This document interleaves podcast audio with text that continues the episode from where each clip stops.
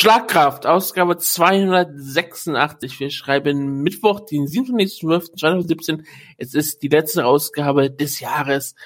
Und es ist eine ganz besondere Ausgabe, denn wir haben jetzt schon Mittwoch. Es ist gerade nach Weihnachten. Hoffentlich hattet ihr eine wunderschöne Weihnachtszeit und hattet ein bisschen äh, grusame Feiertage. Vielleicht habt ihr jetzt auch noch Urlaub frei, Ferien, was auch immer, Semester frei. Und ihr könnt es noch ein bisschen auf die Shows vorbereiten, denn klar, Mittwoch ist es etwas spät, aber wir werden jetzt alles dafür tun, dass wir noch ein bisschen Informationen nachgeben. Da ich jetzt nicht groß viel über die UFC sagen werden, werden wir uns eigentlich nur auf die Main Cup beschränken und dann geht es darum, warum ich auch hier bin. Es geht heute noch um Reisen, wo die Show auch schon am Freitag stattfindet. Deswegen schauen wir auf die Uhr und deswegen hat der Juju sich gesagt, ich mache gerne hier erst mit. Ist verständlich, über Ryzen möchte er nicht reden und UFC 219 ist dann auch nicht mehr so viel zu sagen. Jetzt, wo sein Lieblingskämpfer ähm, John Lineker nicht dabei ist, hat er sich dann auch gesagt, ne, muss nicht sein. Deswegen bin ich nur mit den Jonas da. Hallo Jonas. Servus. Ich hoffe, das ist wunderschöne Feiertage und schön, schöne Weihnachtstage. Ach ja, man, man konnte es aushalten, ne? Ja, ja, alles wunderbar. Heute noch ähm, Geburtstag mit der äh, größeren Nichte gefeiert. Die hat am heutigen Tag Geburtstag. Das, das ist doch wunderschön. Ja, das sind dann immer sehr, sehr schwere Tage. Ich, nicht so schlimm wieder für meine Schwester und meinen Schwager natürlich, die natürlich dann Heiligabend zusammen feiern. Am ersten Weihnachtstag zu den Familienteil meiner Schwester kommen, am zweiten Weihnachtstag zu den Familienteil seiner Familie gehen, am, dann nach am, dann nach am Tag dann den normalen Geburtstag feiern für für ihre Nichte mit, mit der ganzen Familie und dann nach dem Kindergeburtstag am nächsten Tag. Dann weißt du, das ist ein sehr volles Programm. Das, das klingt absolut traumhaft, ja. Ja, das ist da. Ähm, also kind, ich, ich stelle mir das als Kind ja auch immer sehr ähm, bescheiden vor, wenn dann einmal im Jahr irgendwie komplett beschenkt wird ohne alles und dann wieder ein Jahr warten muss, bis irgendwas kommt. Das ist auch irgendwie nicht optimal. Ja, wenigstens ist es nicht am selben Tag. Sie wäre fast noch am zweiten Weihnachtstag geboren geworden. Oder eigentlich war ihr äh, Geburtstag mehr am ersten Weihnachtstag gewesen. Deswegen äh, ist es gut gewesen, dass sie wirklich noch Zeit gelassen hat zum, dass die Weihnachtstage da vorbei sind, so dass sie wenigstens an verschiedenen Tagen die Geschenke bekommt. Ja gut, immerhin. Gut, wer auch ein Geschenk bekommt, sind vielleicht unsere Zuhörerinnen mit UFC 219, denn es ist ja eine ganz besondere Show, es ist die Jahresendshow. Es ist die erste Show mit Christiane Cyber Christine im Main Event eines Pay-Per-Views wenn ich mich nicht bes besonders zurückerinnere, das musste der erste sein. Auch sie war auch nie bei Invicta in einem richtigen Pay-Per-View. Ich meine, diese Online-Pay-Per-Views hat sie, glaube ich, mal eingeheadlined für, für Invicta, ne? Also sie hat, sie hat alle ihre Invicta-Shows natürlich geheadlined. Ich weiß nicht, welche davon Pay-Per-View. Ja, das frage ich mich auch gerade. Ich glaube, eine davon war es. Aber ist auch egal. Ist ja, ist ja auch. Ist, ist auch wirklich egal. Sie hat jetzt ihr vor kurzem den Featherweight-Titel gewonnen gegen Tonja Evinger, der wurde ja vakantiert und sie kämpft nun gegen die Person, die auch schon mal um den Titel gekämpft hat, damals verloren und ähm, jetzt ihre zweite Chance bekommt in Holly Holm. Es ist die absurdeste Titelregentschaften aller Zeiten oder so, die, die, die großartige UFC Featherweight Division der Damen. Und, und weil wir gerade ein paar technische Probleme hatten, ich mache es breche einfach kurz Kayfabe, fange ich kurz an, dabei Jonas hat schon zweimal über diesen Kampf geredet und wir mussten zweimal nochmal von vorne anfangen. Ist kein Problem. Ähm, deswegen fange ich ruhig mit meinen Aussagen selber an. Es ist wirklich eine absurde Situation, wie man häufig schon gesagt hat. Die Sache mit Jermaine Rendame, die sich ihre Hand verletzt hat oder nicht verletzt hat, Angst hatte, nicht gegen Angst hatte oder aus wirklichen Respektsgründen es nicht wollte oder was auch immer oder ob sie einfach als äh, mal den Titel gewinnen wollte, den irgendwo sicher irgendwo gegen jemand einfaches verteidigen wollte, bevor sie ihn gegen Justino geopfert wird. Es ist auf jeden Fall eine der lächerlichsten Titelregentschaften, die man je gesehen hat.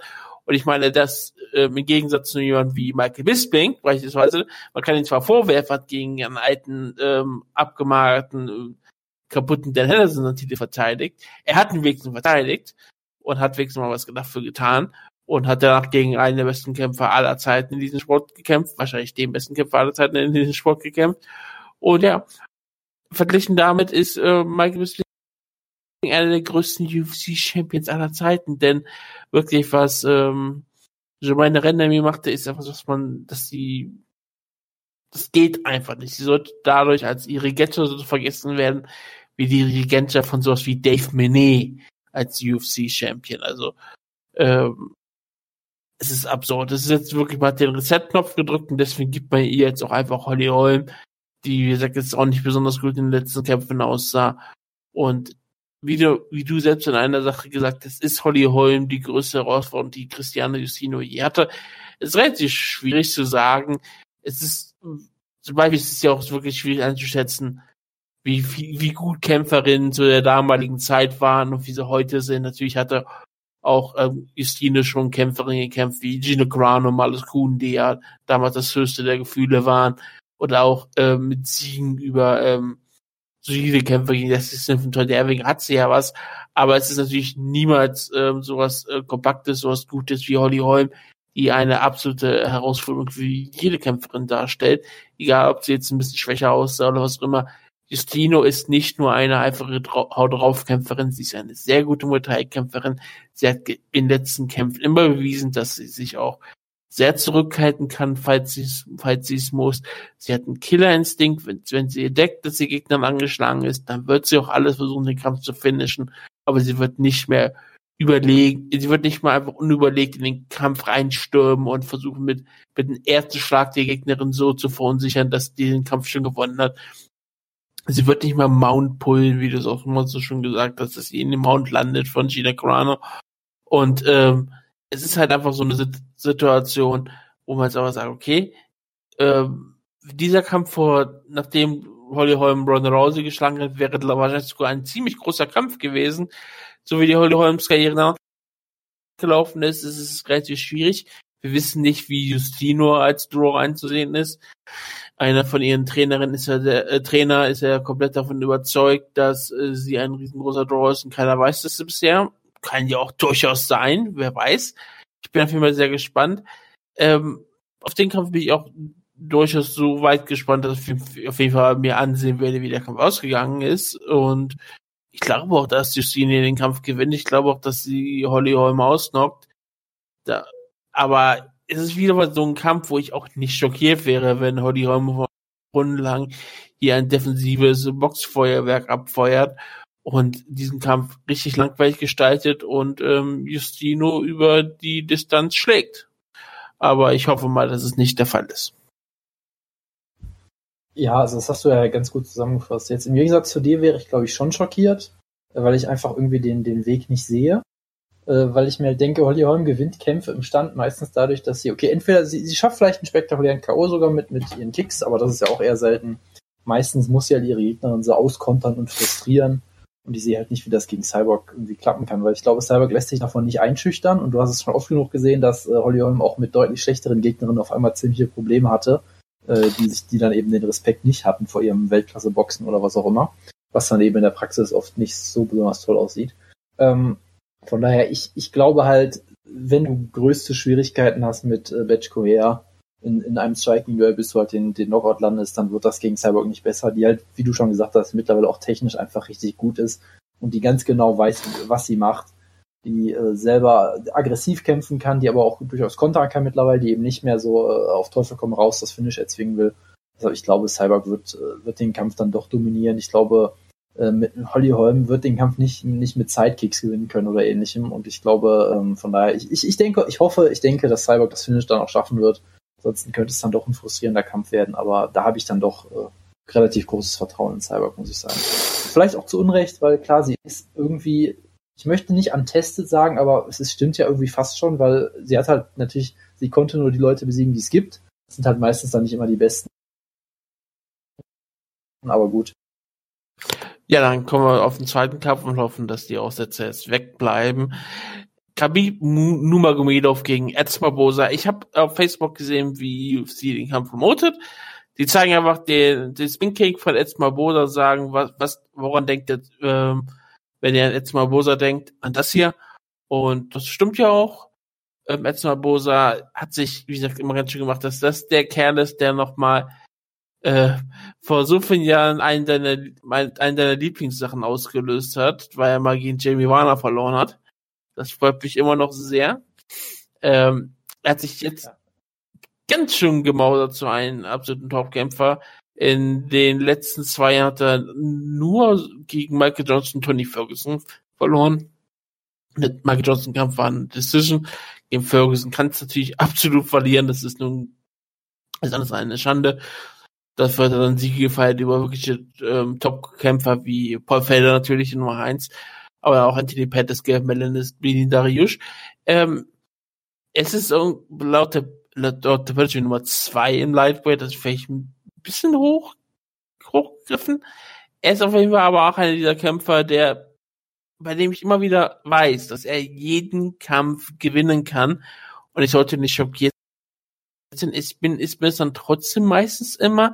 Er ist aber auch so ein Kämpfer, wo ich immer noch nicht überrascht bin, wenn er irgendwie jeden Kampf gegen jemanden in der Top 10 verliert.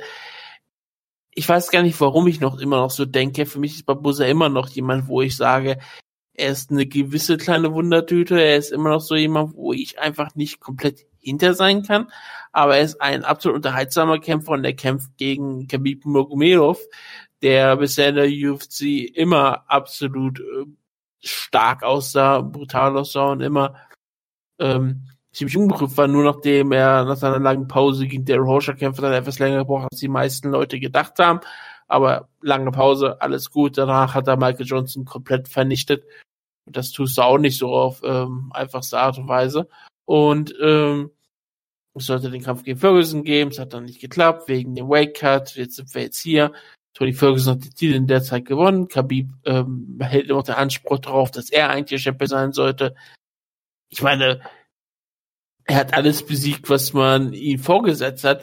Nur wenn man so auf großen Niederbrich hat, dann auch nur zwei wirklich ähm, exzellente Siege. Und das ist natürlich gegen absolute äh, Top-Kämpfer wie Rafael dos Anjos und Michael Johnson logischerweise.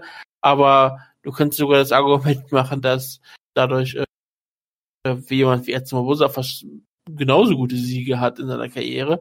Also ich bin deswegen, äh, Kabit ist immer, bin ich immer sehr gespannt drauf, weil ich, man, man warte fast immer drauf, dass er irgendwann doch mal gegen eine Wand läuft und verliert. Aber bisher hat er immer, wenn er Probleme hatte, trotzdem den Kampf gewonnen und meistens immer trotzdem noch extrem dominant. Deswegen bin ich auch sehr gespannt drauf, was unser Dagestani ähm, Hutträger hier alles zeigen kann. Ja, es ist, es ist auf jeden Fall ein sehr interessanter Kampf, einer der interessantesten, die du buchen kannst. Und ich denke halt, dass es hier ein interessanter Styles Clash einfach ist, weil Habib möchte halt unbedingt die Distanz schließen, sich zu Boden nehmen und da verprügeln. Und Edson Barbosa ist halt so gut wie kaum ein anderer. Also er ist der beste Distanz-Kickboxer, sage ich jetzt einfach in der Division. Er ist unfassbar gut geworden, hat sich immer weiter verbessert, wurde nochmal aggressiver, hat sein Boxen verbessert und ist halt gut darin, Leute auf Distanz zu halten mit natürlich den wunderbaren Leg-Kicks, den Body-Kicks, den Head-Kicks, den allen möglichen Kicks, die man sich vorstellen kann eben. Er ist ein sehr guter Athlet auch ähm, und von daher, ich denke schon, dass das ist für beide, eigentlich für beide ein Albtraum-Matchup ist. Weil Barbosa, sobald Habib es schafft, die, sag ich mal, ihn in die Hände zu bekommen, wird's halt ganz, ganz albtraumhaft für ihn, glaube ich. Genauso halt, wenn, wenn Habib auch nur 30 Sekunden auf Distanz mit Barbosa striken muss, wird's für ihn, glaube ich, ein Albtraum. Von daher ergänzt sich das irgendwie sehr gut und es ist halt die Frage, wer hier seinen, seinen Gameplan durchsetzen kann. Ähm, um es mal ganz kurz zu machen, ich kann Habib nicht mehr so ganz trauen nach all den Verletzungen, jetzt die Weight Cut Probleme, äh, äh, sah gegen Daryl Hodger okay aus, sagen wir mal, hatte gegen Michael Johnson im Stand auch große Probleme. Also ich weiß halt echt nicht mehr, wie ich ihn einschätzen soll. Vom Talent her, vom Potenzial her immer noch einer der besten Lightweights auf dem Planeten, vielleicht sogar der beste, rein vom, vom Talent her und so, aber ich finde es echt schwierig. Ich, ich gehe mal sogar auf den Außenseiter-Pick. Ich sage, Edson Boda schafft es, ihn auf Distanz zu halten und ihn zu outstriken. Aber wie gesagt, wahnsinnig großes Fragezeichen hinter dem Kampf für mich und ich bin wahnsinnig gespannt drauf. Wir haben Cynthia Cavillo, die sich ja jetzt ganz schön gemacht hat in letzter Zeit mit Siegen in der UFC bei Amanda Cooper. Gut, das ist vielleicht nicht so überragend, aber noch Paul Gonzalez und Joan Calderwood.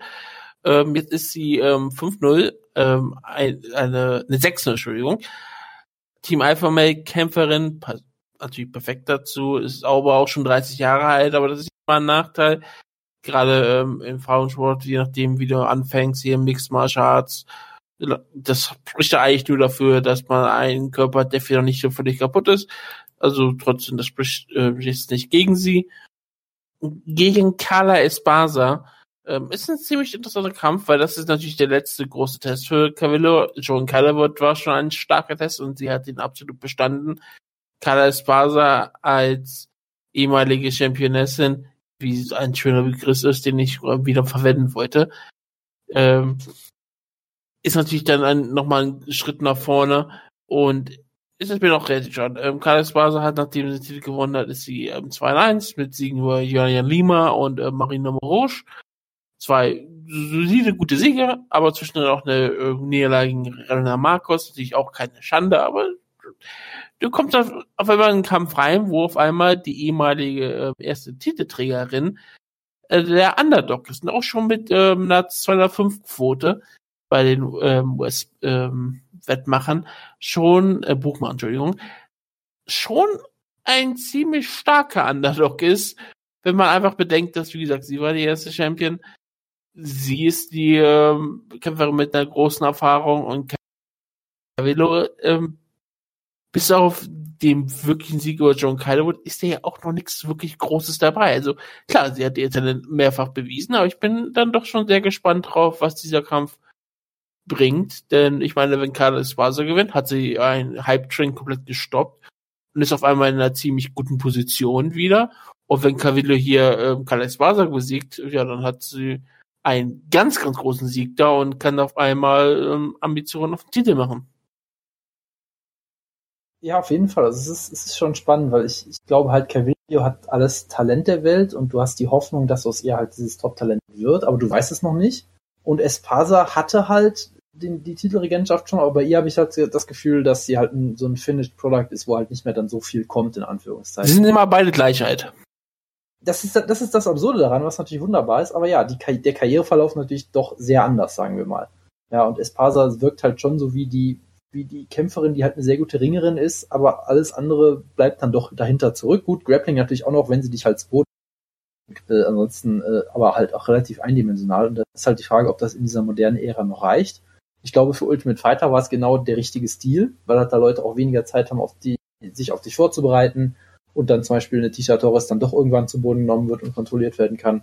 In der UFC wird's ähm, und es ist echt schwierig einzuschätzen, weil man weiß halt wirklich noch nicht so viel über Cavillo.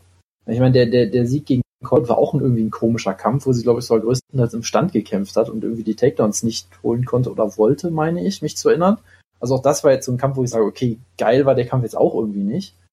Ähm, es ist, es ist echt schwierig. Ich, ich tippe einfach mal auf Calvillo, weil ich schon glaube, dass das Talent da ist und ich irgendwie von Espasa, äh, weiß ich auch nicht, nach Ultimate Fighter irgendwie lief da nicht mehr viel, war dann noch irgendwie gefühlt ewig lange weg, musste irgendwie ihre Harley verkaufen, weil sie nicht mehr genug Geld hatte, um, um irgendwie die Wohnung zu bezahlen, also die Geschichten. Also es ist halt auch immer schwierig als Kämpferin, die gerade vom Titel kommt und dann irgendwie Miete nicht bezahlen kann.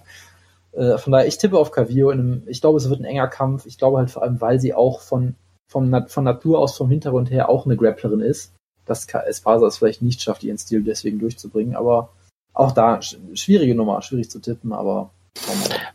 Und da heute niemand von Wert Geburtstag hat, gratuliere ich aber vorträglich zum Geburtstag. Ähm, Team Schlagkraft, Ehrenmitglied ähm, Steve Mocco wird morgen 35. Gottes Willen. Aber du weißt auch, viele werden die Ausgabe ja auch erst morgen hören. Deswegen ist es für die auch schon Geburtstag. Deswegen ist das auch vollkommen gut. Ähm, jetzt schaue ich mir ganz kurz, wer hat noch Geburtstag bis zum Jahresende, ob da irgendjemand Großes dabei ist, dem einfach. Ja.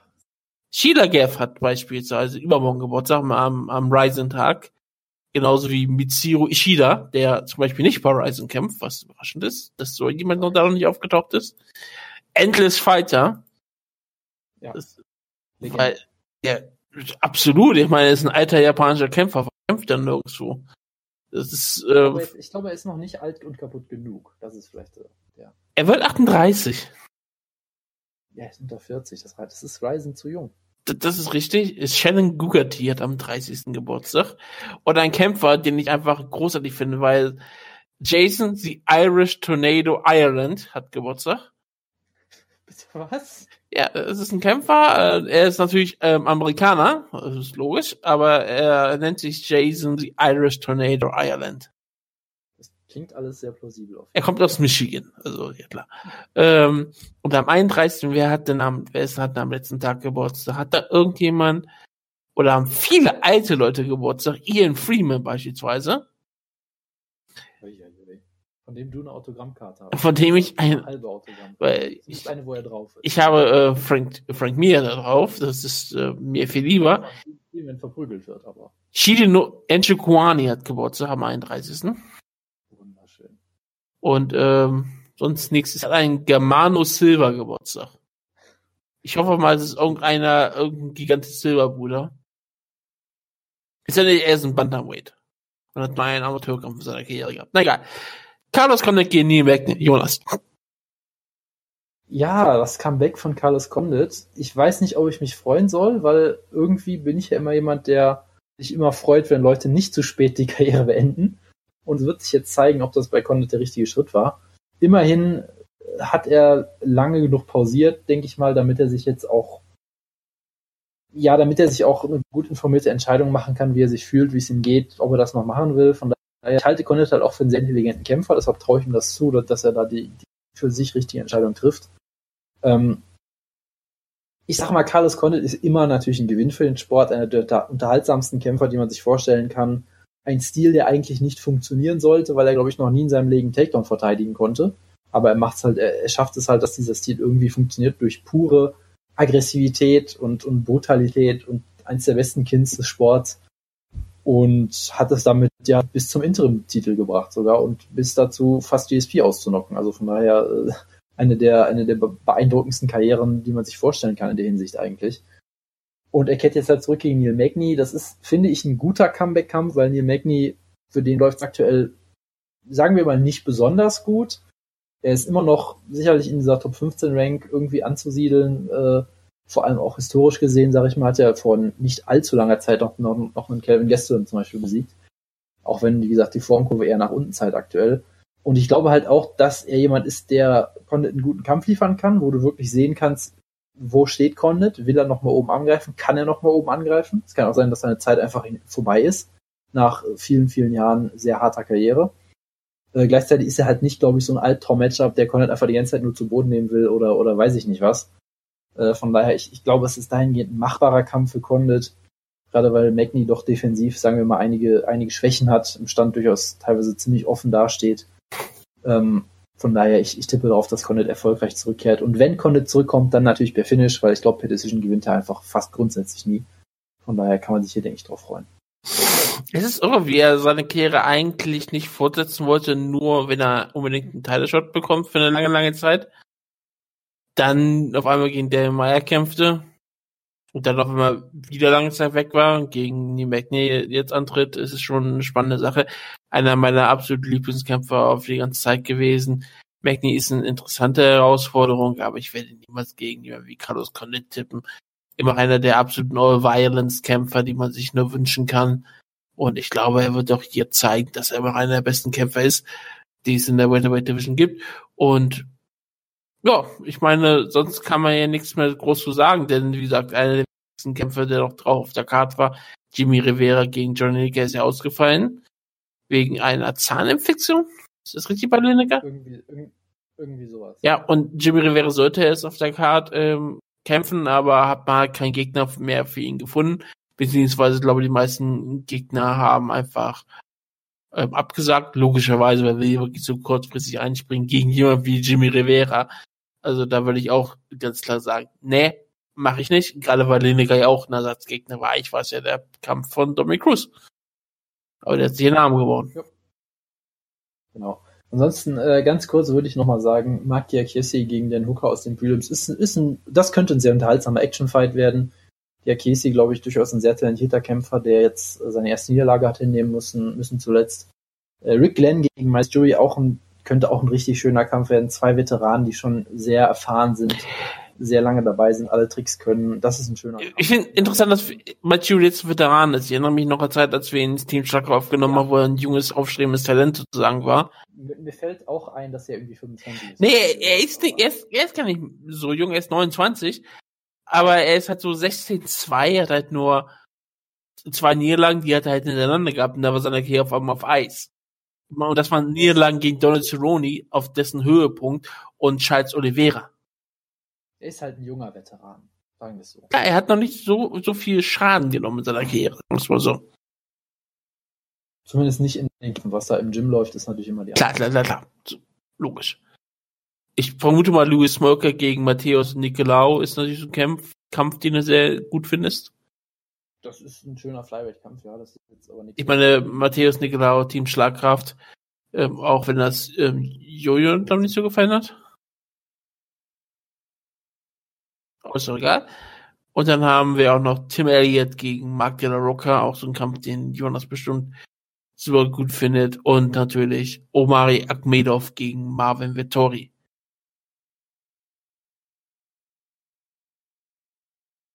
Irgendwie finalen Worte noch, Jonas? Äh, nee, also wie gesagt, es ist halt so bald die Show, deshalb äh, macht, glaube ich, keinen Sinn, jetzt noch mehr drüber zu reden. Auf der Show sollte eigentlich auch mal Gokansaki kämpfen. Das kann man auch mal vergessen. Also wirklich, ähm, Dominic Cruz sollte hier kämpfen, Gokansaki sollte hier kämpfen, dann sollte John Livik reinspringen. Emi Weber Meek sollte auch hier auf der Karte aufkämpfen. Ja, klar. Ja, so ist das halt. So Ja, klar, das ist auch normal, ich weiß, aber muss ich manchmal so ein bisschen ins Bewusstsein rufen, was hier so ein bisschen weggefallen ist. Es wäre keine große Show trotzdem gewesen, aber es sind trotzdem, es, es fehlt hier was, das merkt man ganz klar, ne? Also, obwohl die vier Kämpfe, die auf der Karte sind, alle durchaus einen interessanten Charakter haben, auf jeden Fall. Ähm, du schaust auf diese Karte und du kannst auf jeden Fall sagen, hier fehlt was, hier fehlt entweder irgendein riesengroßer Name oder noch die, dieser zweite große Actionkampf. Weißt du, was ich meine? Weil du kannst dir vieles erhoffen, aber auf dieser Maincard ist kein Kampf, wo du sofort sagst, ja, das ist zu 100% ein ähm, garantierter unterhaltsamer Kampf, weil du hast natürlich einen unter äh, wirklich guten Kampf, äh, wirklich wahrscheinlich exzellenten Kampf mit Nummer gegen Barbosa auf höchstem Niveau, aber alle anderen Kämpfe, und Justino ist noch was anderes, aber Cavillo gegen Esprasa könnte langweilig werden. Conne gegen Magni kann, je nachdem wie Magni drauf, äh, wie Conne drauf ist, kann es auch vielleicht mh, nicht gerade einer der unterhaltsamen Kämpfe überhaupt finden. Hier fehlt halt dieser letzte große Actionkampf, den sonst ein Lineker vielleicht versprochen hätte. Es fehlt sicherlich auch ein riesen Main-Event für eine EN-Show, weil ich weiß weiter nicht, ob Cyborg gegen Holm. Also ich bin mir sicher, dass Cyborg gegen Holm nicht dieser Kampf ist, sagen wir es mal so. Äh, aber naja, so ist es halt. Wenn die sowas überhaupt noch planen, dass sie sagen, okay, wir brauchen eine riesengroße EN-Show oder was auch immer. Ja. Ob sie dann einfach sagen, nö, wir haben eh keine Chance, der ganze Hype ist auf New Japan, wir lassen es einfach sein. Wir haben keine Chance gegen Chris Jericho und ähm, genau das wird der Kenny Omega. Der, wird der Gedankengang sein. Ja. wir lassen es einfach sein. Und wir schauen dann einfach mal, was ähm, die Zukunft bringt. Die Zukunft bringt erstmal eins, Ryzen. Ryzen. Wir haben keine News, ist doch vollkommen egal, die werden eher viel alt. Wir kommen zu der größten Show des Jahres, den Ryzen Fighting World Prix 2017 in äh, der Saitama Super Arena. Ähm, zu Pride-Zeiten schon die Hauptshow des Jahres. Jetzt ist es wieder da. Jahresendesshow. Es ist großartig. Es ist auch ein gleichzeitig, gleichzeitig gibt es auch irgendwie einen Kampf zwischen Bob Sepp und einem Bären. Irgendwo in Japan, wie ich mitbekommen habe. Ja, ich weiß nicht, ob sie es jetzt wieder abgesetzt haben, weil seitdem ja rausgekommen ist, dass Bob Sepp seine japanische Freundin verprügelt hat. Oder irgendwie. Ja. Das ist alles, das ist alles sehr, Ich- sehr schön. Ich weiß nicht, ob das irgendeine Relevanz in Japan hat. das äh, kann ich dir jetzt so spontan auch nicht beantworten. Ich meine, se- selbst Wrestling Ligen haben sehr viele, haben, haben lieber Gelge nicht mehr gebuckt, der ist trotzdem bei New Japan noch weiter im Einsatz. Deswegen, ich meine, der seine Frau nicht geschlagen, keine, keine Sorge. Aber ich meine nur, wo andere Wrestling Ligen solche sagen, nö, in Japan ist alles nochmal einigermaßen in Ordnung. Ist ja auch, ähm, ich will mich rein weil ich kenne die Thematik ist nicht gut genug, nur das fiel mir gerade so spontan ein. Genauso wie es mit Bob Sepp war, bin ich jetzt auch nicht genug drin. Nur, ich kann mir das immer durchaus vorstellen. Also wenn du Bob Sepp gegen einen Bären boxt, dann glaube ich, bist du auch so ein Promoter, denen es auch vollkommen egal ist, was Bob Sepp in seiner Freizeit tut. Also es würde mich nicht wundern, wenn es viele Leute gibt, die sagen, Bären sind mir wichtiger als Frauen und das dann unter den Tisch kehren. Das, das wäre keineswegs schockierend, das ist richtig. Wir haben, wir hatten auch zum Beispiel nie die Chance, gerade über Baruto zu reden, der jetzt auch Schauspieler wird. Genau, er, er spielt, wie wie war das, ein, äh, ich weiß nicht, ob er den Vater spielt oder den Freund des Vaters, auf jeden Fall. Den, den Freund des Vaters vermutlich. Genau, er ist irgendein Sportler, der irgendwie in einer Beziehung mit einem anderen Mann lebt, der eine Tochter hat und sie versuchen, sie gemeinsam aufzuziehen oder irgendwie. Ja, er ist ein ausländischer ähm, Sportler. Ja, der mit dem Vater zusammen.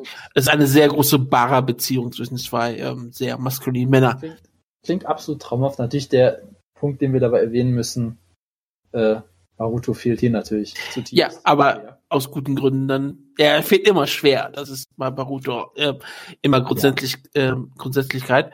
Ähm, falls ihr Rise sehen wollt, die Show ist am Freitag und am Sonntag. Man kann sie bei Feature TV äh, bestellen. Das ist äh, wie immer bei Ryzen. Das hat bisher auch immer absolut gut geklappt. Die einzelnen Shows kosten jeweils 20 Dollar. Das sind irgendwie 17 Euro ungefähr so. 17, 17,50 Euro was auch immer. Wenn man sie aber jetzt noch zusammen bestellt, bevor die, äh, bevor der 29. bevor die Show angefangen hat, kosten die Show 30 Dollar. Man kann also 10 Dollar sparen, 25 Prozent. Das ist schon eine Menge und ich, Ryzen lohnt sich das auf jeden Fall meistens immer. Und ich finde auch, dass sie hier einigermaßen gut aufgeteilt haben. Du hast ein bisschen äh, interessante Freak-Show auf der ersten Show und dann hast du die ganzen wichtigen Turniere äh, dann am zweiten Tag. Deswegen kann sich hier ein sehr schönes Programm zusammenstellen. Wie gesagt, für 30 Dollar bekommst du, was du willst. Das sind 27 Euro, habe ich vorhin nachgeschaut. Das ist eine gute Sache. Kommentiert wird die Show von Joe Ferraro, der der Kommentator von Titan FC ist. Also wie man ist, anders als sonst immer, wo man sich immer die Sorgen macht, ähm, ist der Hauptkommentator der Rising Competition überhaupt mit Mixed Martial Arts vertraut?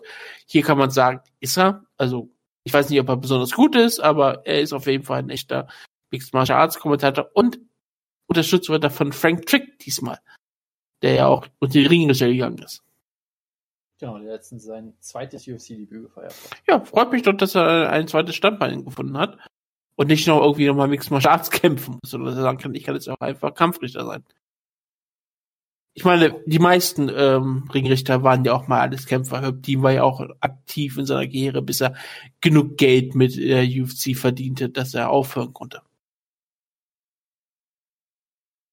Gut, ähm, ich weiß nicht, wie ist, wie ist der Plan deiner Struktur? Gehst du jetzt die Shows einfach Stück für Stück durch? Ja, wir gehen die Shows einfach Stück für Stück auch durchaus chronologisch durch. Ich muss sogar. Ich muss ja, ich, ich muss ja zugeben, ich habe nicht groß recherchiert bisher, weil ich irgendwie mir dachte, du wirst mir das ja eh alles nahebringen.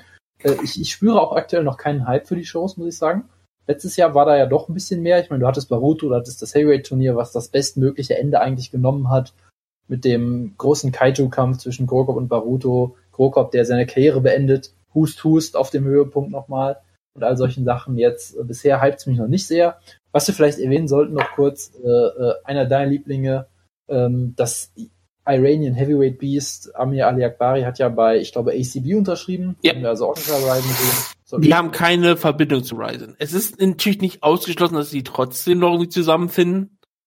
Es ja. ist nie ausgeschlossen. Also ich, ich Aber was man halt sagen muss, hm? ACB zahlt sehr viel. Ja. Die werden ja auch wieder von irgendeinem Oligarchen äh, finanziert. Und ich, ich glaube nicht, dass Ryzen damit halten kann. Ja, es kommt immer darauf an, wer Ryzen finanziert. Ja, die Frage ist vor allem auch, ob, ob die Kämpfe überhaupt bezahlt werden, aber es ist immer noch so eine andere Frage in Japan. Ich vermute mal, die japanischen Kämpfer werden schon bezahlt. Das bringt Amir Al-Akbari natürlich sehr viel. Ja, er, er wird in Erfahrung bezahlt. Die hat er, ist er durchaus gesammelt er hat ein unbezahltes Praktikum bei Ryzen gemacht. Ja, aber muss, das muss man sich irgendwie verdienen. Also ich finde, äh, dass der Kikabara bekommt 90% seines Kampfgehalts. 10% gehen sofort an, die restlichen 10% gehen an Takada und seine Unterhosen. Deswegen ist es ähm, sehr wichtig. Aber du sagst es schon, man hat weniger Hype, obwohl es eigentlich das wahrscheinlich sportlich, sportlich relevanteste Ryzen-Schuh überhaupt ist. Heißt das dann damit, dass es für dich die uninteressanteste Nein, es ist eigentlich, ich finde es eigentlich sogar ziemlich interessant, weil das Bantamweight-Turnier ist ziemlich unterhaltsam. Ich werde gleich auch darauf einsprechen, warum ich es eigentlich ziemlich gut finde und auch sogar ziemlich gespannt drauf bin. Du hast das, Abendturnier, was ziemlich ähm, unterhaltsam bisher immer war und deswegen bin ich auch da relativ gespannt drauf. Und du hast noch ein kleines Kickbox-Turnier am, am, am, am Sonntag, wo ich mich nicht auskenne, aber Tension ist dabei, deswegen ist das auf jeden Fall unterhaltsam. Ähm, und dann hast du am Freitag eine Show, die du normalerweise von manchen Kämpfen eher an ein, am 31. erwartest. Aber ich glaube, da ist auch dann dieser Moment, wo Ryzen langsam versucht von der Freakshow-Ecke wegzukommen, sie nicht komplett abzuschaffen und noch immer den Fokus drauf zu heben, logischerweise. Aber sie haben fast mehr wie so eine Verpflichtung zu sagen, okay, wir müssen jetzt doch nochmal Gabby Garcia gegen Shinobu Kandori bringen, weil sonst bringt uns Shinobu Kandori im Schlaf irgendwann um, dass er den Kampf nicht bekommen hat. Und ich glaube, normale Menschen haben doch Angst vor Shinobu Kandori. Und deswegen. Frage. Willst du mir gerade ernsthaft erzählen, dass Ryzen eigentlich diesen Kampf gar nicht bucken will und sie es halt leider macht?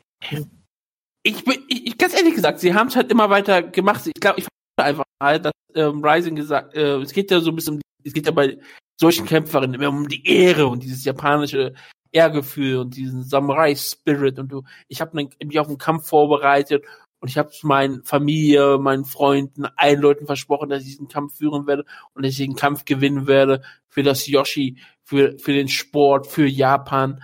Und deswegen kann ich nicht jetzt auf einmal nicht den Kampf annehmen. Und deswegen sind sie mehr oder weniger verpflichtet gewesen, diesen Kampf zu bucken. Und meine, sie haben mit Gabby Garcia eigentlich mehr oder weniger das ganze Jahr über so wenig gemacht wie möglich, außer diesen wunderbaren Kampf gegen Oksana Garguleva, der in einem iPoke endete. Und dadurch haben sie den auch komplett zur Seite geschafft. Sie wollen Gabix hier weiterhin nutzen, aber sie haben, glaube ich, auch wirklich jetzt gesehen, okay, was kannst du aus Gabix hier groß machen?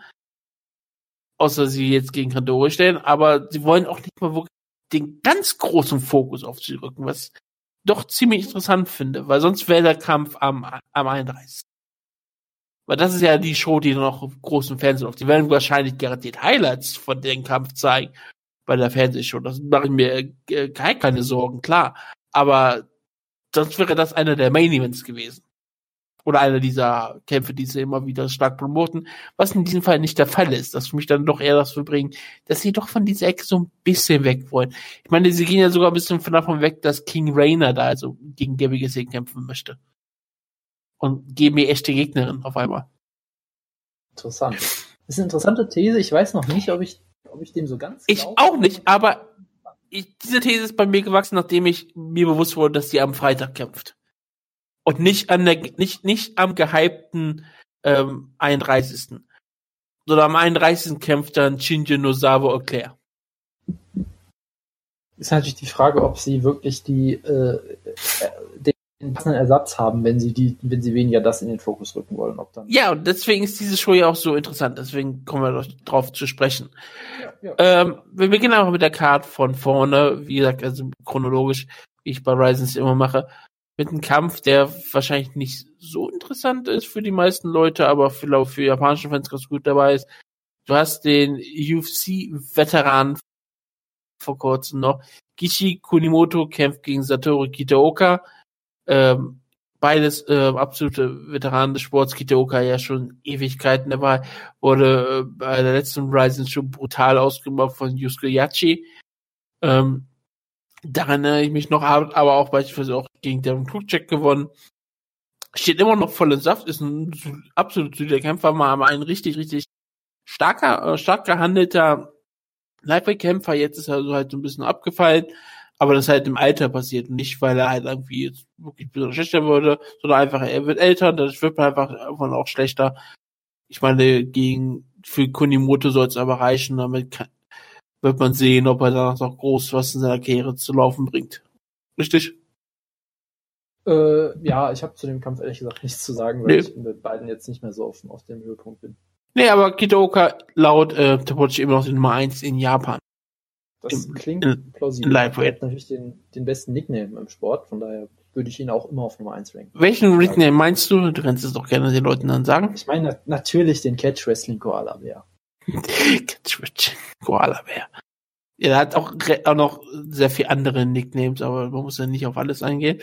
Wir haben einen weiteren Damenkampf und ähm, beide sind ähm, neu bei Ryzen, beide sind ähm, Jules-Kämpferin. Wir haben Chizuka Sugiyama, Sugiyama, Entschuldigung, sie ist auch eine Shoot-Boxing-Kämpferin, aber sie hat auch ihre Karriere bisher bei ähm, Jules groß geführt, nichts Besonderes, 30 Jahre jung, 15-4, lange Karriere und sie kämpft gegen eine wirklich junge, aufstrebende Kämpferin, bei dem ich nicht mal das Geburtsdatum weiß, außer dass ich sehe, dass sie ein Sixpack hat, weiß ich sonst überhaupt nichts über sie und dass sie Judo kämpfen kann. Sie hat einen Sieg über Hikaru Sato. Ähm, das weiß ich auch nicht, was das irgendwas aussagt. Eine Kämpferin, die auch 0-0 war bei ihrem Kampf. Das war ihr erster Kampf. Und der war in diesem Monat. Also sie ist eine 1-0 ähm, Kämpferin. Sie ist scheinbar eine richtig ähm, hochplatzierte Judoka-Kämpferin. Hat diese All Japan Junior Championships und sowas gewonnen, die es also gibt und auch ähm, die ganzen All Japan normalen Championships im Judo und hat auch bei internationalen Turnieren teilgenommen. Also sie scheint auf jeden Fall eine talentierte Judokarin zu sein, deswegen wird bestimmt Ryzen auch viel auf sie setzen. Dann haben wir Kai Asakura gegen Kizemon Saiga. Und Saiga immer noch bei Team Schlagkraft hat sich jetzt nicht so entwickelt, wie ich gehofft habe, aber immer noch, nee, aber immer unterhaltsam und man kann ja auch nicht viel vorwerfen. Nur, nur die, die Niederlage gegen Sashiro Ito war halt ein bisschen überraschend. Aber es kann passieren, gegen, dass du gegen Tenshin Nasukawa dann ausgenockt wirst. Naja, gut. Ich meine, Saiga hat andere Gründe, warum er da ist, ähm, gegen Kai Asakura. Ich habe, ähm, ich habe keine Ahnung über Kai Asakura. Ich glaube, du hast ihn irgendwann mal erwähnt. So wirklich. Ähm, also wenn, dann erinnere ich mich auf jeden ja, Fall. Ja, klar.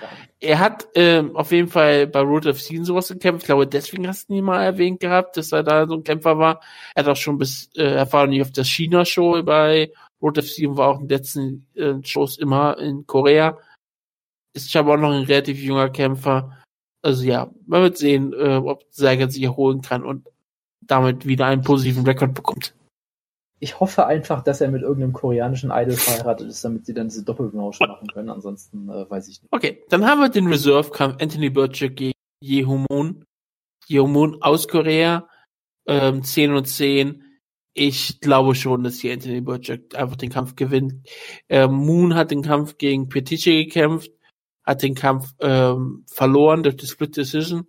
War, glaube kein besonderer Upset, aber trotzdem so ein Kampf, wo man sagte, okay, das war der Kampf zwischen den beiden Kämpfern, wo, wo es, glaube ich, Ryzen egal weiterkam.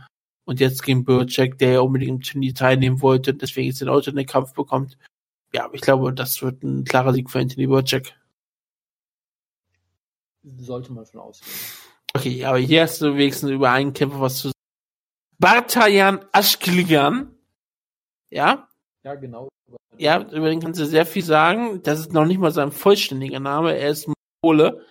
Er ist der neue Mongolian Wolf, ja. Er, er ist ein Kämpfer, der bei Deep kämpfte. Er ist jetzt ein, er hat einen 2-2-Rekord. Ich bin also sehr gespannt auf ihn. Er kämpft gegen Hiroyuki Takaya. Ja, der Street Fight Banjo, das ist natürlich schon ein Urgestein der japanischen Szene, der jetzt, glaube ich, auch zwei Jahre weg war.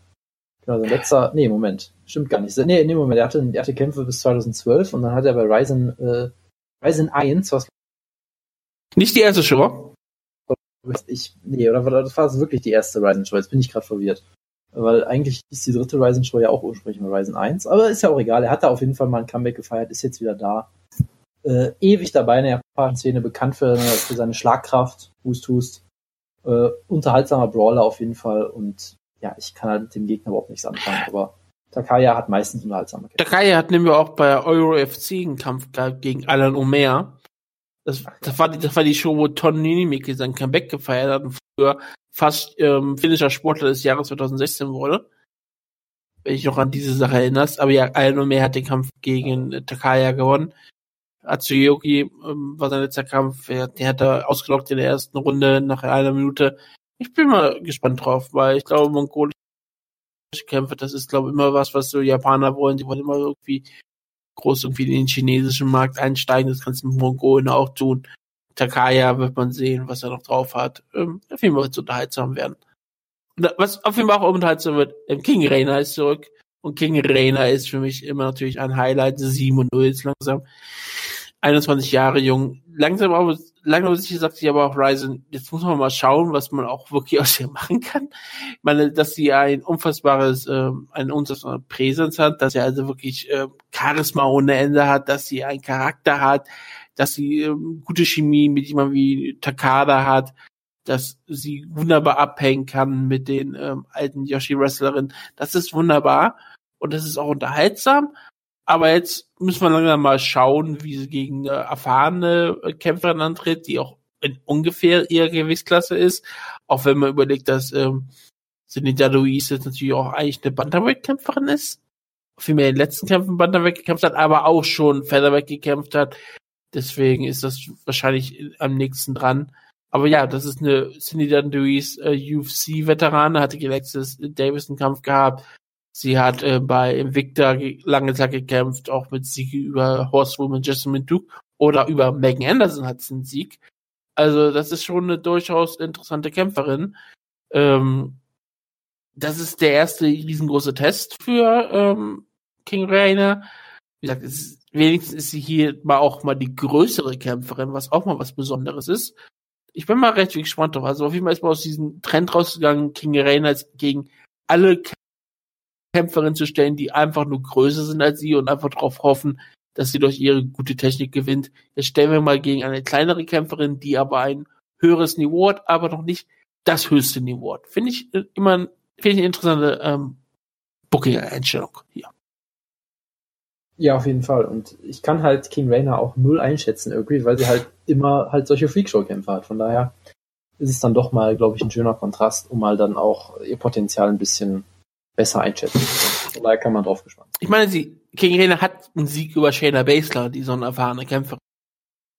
Also, so ist, sie hat ja nicht nur Freakshow-Kämpfe, aber seitdem sie bei Ryzen ist, hat sie wirklich ja, ja, eigentlich nur Kämpfe gehabt, wo du sagst, ja, Jessica Garbert, Lady Taba, Crystal Stokes, das ist, wie gesagt, die kämpfen nur gegen Kämpfer, die ungefähr ihre Größe haben.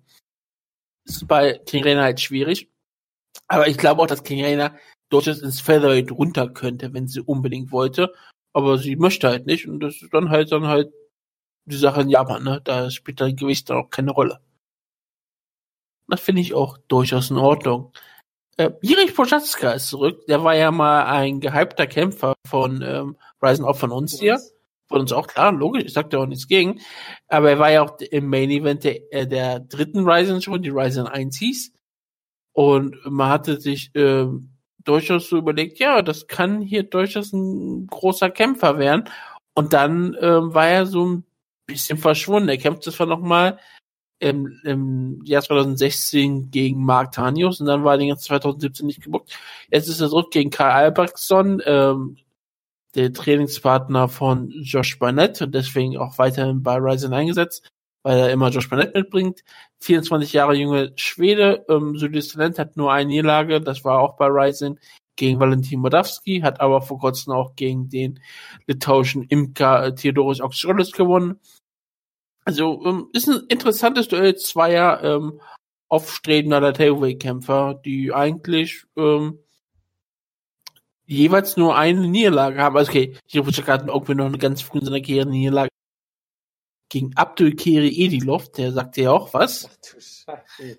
Ja, gegen den hat er verloren. Ich, ich bin mir ziemlich sicher, das war eine legitime Niederlage in Tschetschenien. Äh, aber sonst hat er nur Niederlage gegen King Mo Laval.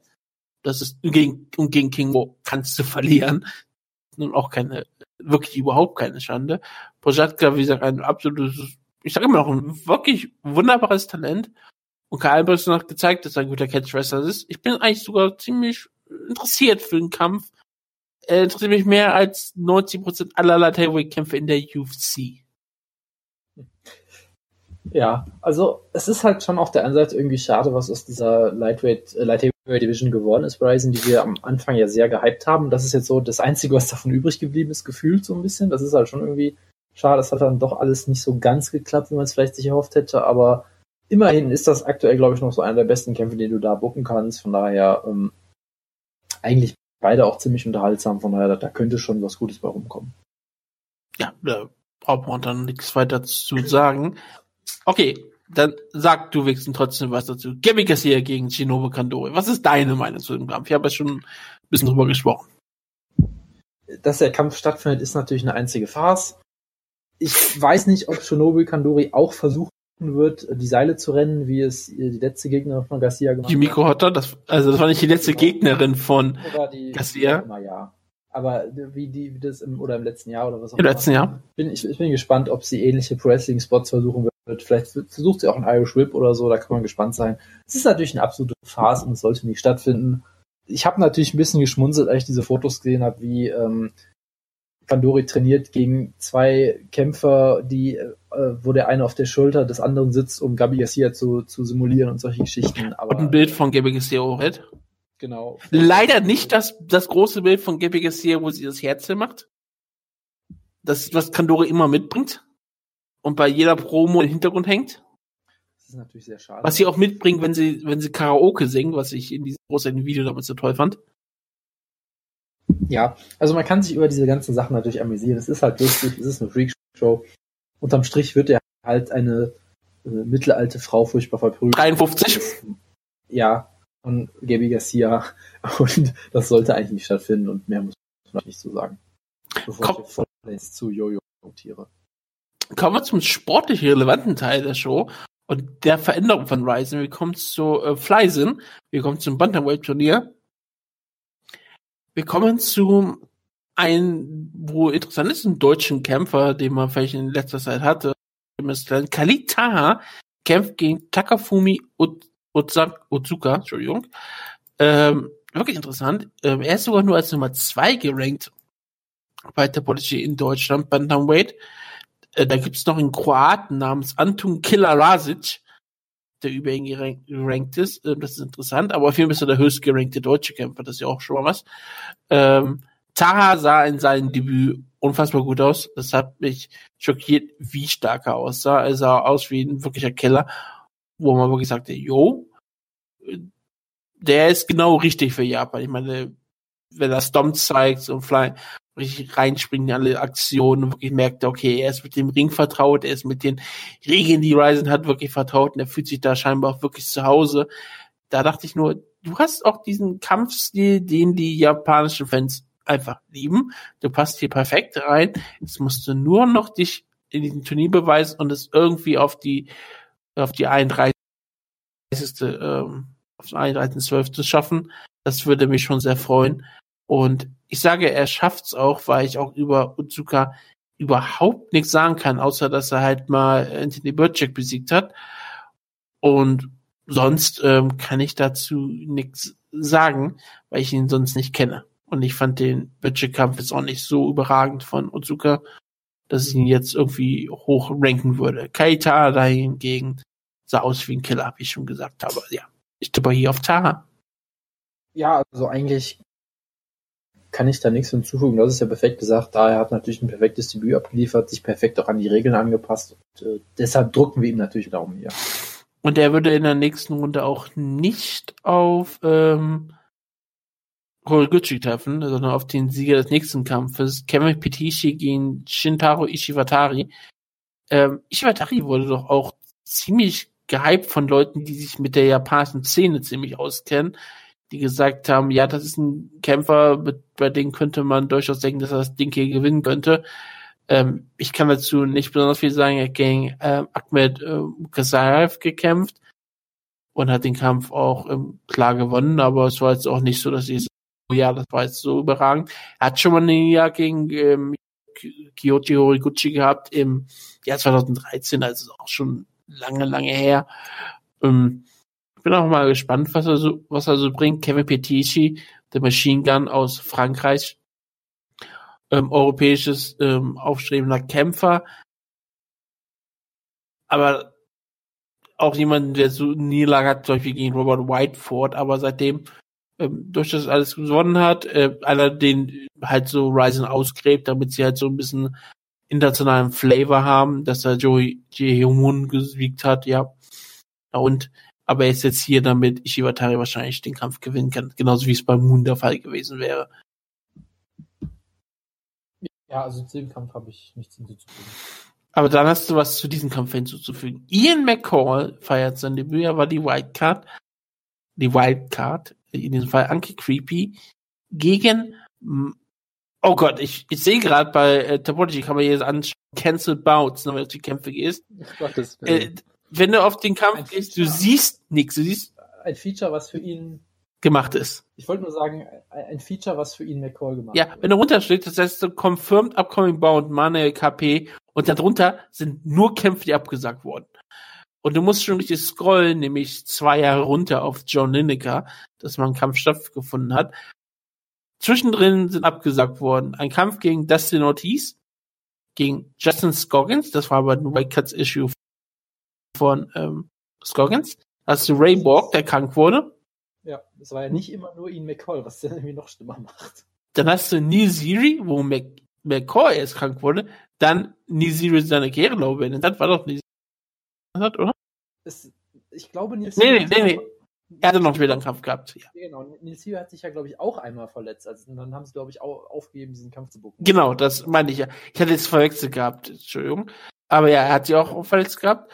Und dann sollte er nochmal gegen Jared Brooks kämpfen. Da hat sich dann ähm, McCall, äh, war McCall erkrankt. Das war auch diese Sache, wo er auch nicht zum Wake Cut konnte oder sowas in der Art, ne? Das war, da auch, Ja. das war da irgendwie ganz kurz auch vor, vor der Card. Und ja, dann, ich, ich, glaube, ja. Und dann gab es auch noch diese Stories, dass er ähm, bei sich äh, CTI und ähnliche Symptome schon vermutet mit, mit äh, traumatischen Hirnschäden und gesagt hat, ich kämpfe nur noch für mindestens 100.000 Dollar oder so und sich dann von der UFC hat entlassen äh, lassen. Und jetzt ist er bei Ryzen gelandet und ganz ehrlich, ich, ich stelle mal eine Frage an dich. ganz, ja, okay. Wie viele Kämpfe, das ist jetzt dein Tipp, wie viele Kämpfe wird Ian McCall in diesem Grand Prix absolvieren? Ich tippe auf null. Ich tippe ein. Okay, gut. Also ich bin mir auch nicht ganz sicher, weil ich glaube, er ist irgendwie so kaputt und da ist so viel schief gegangen und jetzt ist es auch noch Ryzen. Irgendwas wird da, glaube ich, schief gehen. Und ich glaube, selbst wenn er es schafft, äh, ich glaube, ist KP der mir der Kawajiri besiegt hat? Das müsste er doch sein, oder? Ersten Yamamoto. Ah, stimmt, ich, ich verwechsel gerade alles komplett. Ja, stimmt, Yamamoto. Stimmt, der sah aber auch ziemlich gut aus gegen Yamamoto. Er Danach ist er ins Publikum gelaufen. hat ihn ja auch ziemlich brutal ausgenockt, meine Oh ja. Ja. Manek KP hat den äh, Spitznamen Prodigy, also auf Portugiesisch Prodigico, oder was immer das du nennen möchtest. Und er ist 24 Jahre jung. Und nach so wie er gegen ersten Yamamoto gekämpft hat, sage ich sogar, yo, das ist der Nickname, der könnte sogar Programm sein. Er war lange Zeit ein Flyweight in der europäischen Szene, hat sich jetzt ein bisschen Gewicht dazu gemacht. Ähm, hat auch wirklich vorher seit 2015 nicht gekämpft, gehabt. Viele Kämpfe wurden auch von ihm abgesagt. Also er hatte drei Kämpfe in Folge, die abgesagt wurden. Hier steht natürlich nicht für was, weil es europäische Kämpfe irgendwo sind, aber die Kämpfe haben nicht stattgefunden. Aber Malik KP sah ernsthaft ziemlich, ziemlich stark aus. Irgendwie er stammt irgendwie aus Angola, ist aber Portugal aufgewachsen oder vielleicht auch in Portugal geboren. Kam glaube ich auch mit angolischer Flagge und alles sowas drauf. Ähm, es hat, das ist dieser, dieser Flavor, den Ryzen total liebt, diesen internationalen Flavor, von, dass sie irgendwie in der europäischen Szene schauen und sich dann diesen portugiesischen, dieses portugiesische Talent schnappen, auf das noch keiner wirklich achtet. Und ich habe hier, dieses, ich habe bei KP diesen, diesen Mario äh, Soromskis Alarm bei mir langsam los, wo ich sage, Oh Gottes Willen. nicht, nicht, dass ich sage, wir werden ihn Zeit Litkop nennen, sondern ich kann mir durchaus vorstellen, dass er das, das Turnier hier gewinnt. Denn Äh, Was? auch wenn er in der nächsten Runde gegen Kuriguchi antreten müsste, ich, ich habe, das wäre, es würde einfach A passen und er sah halt diesen ersten Yamamoto-Kampf, diese eine Minute der Kampf ging, eine Minute und elf Sekunden, sah er unfassbar brutal gut aus. Das kann natürlich einfach nur der eine Kampf gewesen sein, es kann sein, dass Yamamoto ähm, nicht so gut ist oder dass ähm, einfach alles zusammenpasste, aber trotzdem, KP hatte mich total überzeugt, weil ich bei McCall überhaupt nicht weiß, wie es um ihn steht. Deswegen sage ich, KP gewinnt den Kampf hier. Wäre ich überrascht, dass Ian McCall den Kampf hier gewinnt? Nein, weil McCall ist, wenn er fit ist, einer der besten ähm, Butterweights, Flyweight, was auch immer auf diesem Planeten, wenn er fit ist. Aber das, ob er in den letzten fünf Jahren irgendwann mal wieder richtig fit war, weiß ich nicht. Ja, also ich möchte nur eine Sache kurz noch sagen. Wenn du den Saromskis-Alarm läutet, ist das für KP ja eher ein Grund zur Besorgnis, langfristig zumindest. Langfristig, aber für das Turnier, Ja, gut. Äh, Die, die andere Sache ist, ich weiß halt bei ihm McCall auch nicht. Und ich bin mir halt sicher, so fragil wie er ist in letzter Zeit und so viele Probleme wie er hatte, er wird auf keinen Fall drei Kämpfe in, in zwei Tagen schaffen. Also nicht in zwei aufeinanderfolgenden Tagen, aber zwei, zwei, drei Kämpfe in so kurzer Zeit. Das, glaube ich, wird er einfach körperlich nicht schaffen. Und ich weiß nicht, was es wird. Ich glaube, er kann weiterhin fast jeden besiegen. Horiguchi, glaube ich, würde er auch aktuell auch zu seiner Prime nicht unbedingt besiegen vielleicht. Aber ich glaube, sonst könnte er jeden besiegen. Aber ich glaube einfach nicht, dass dieser Ian McCall noch existiert. Gabriel Oliveira, das war derjenige, der Kawajiri hat. Ja, ja. Mit einem brutalen Nie gegen Iguchi Horiguchi. Deine Meinung?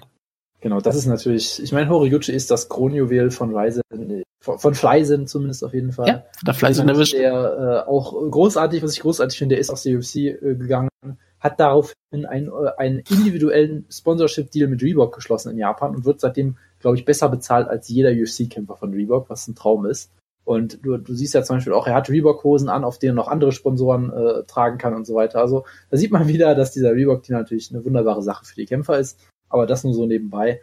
Ich halte Horiguchi weiterhin für sch schlechtestenfalls den viertbesten Flyweight der Welt oder sowas in der Art. Er ist noch jung, er ist unfassbar gut schon gewesen in der UFC. Er hat den Title Shot gegen Mighty Mouse natürlich zu früh gekriegt, hat sich weiterhin verbessert eigentlich, ist unfassbar gut, unfassbar unangenehm zu kämpfen, gerade mit diesem Karate-Stil, hat Knockout-Power. Also ich halte die wirklich die Welt von ihm. Ich glaube, für ihn macht es Sinn, nicht mehr in der UFC zu sein, weil die UFC auch offensichtlich keinen Bock auf ihn hatte und Ryzen ihm natürlich gut Geld bezahlen wird, wenn er denn bezahlt wird.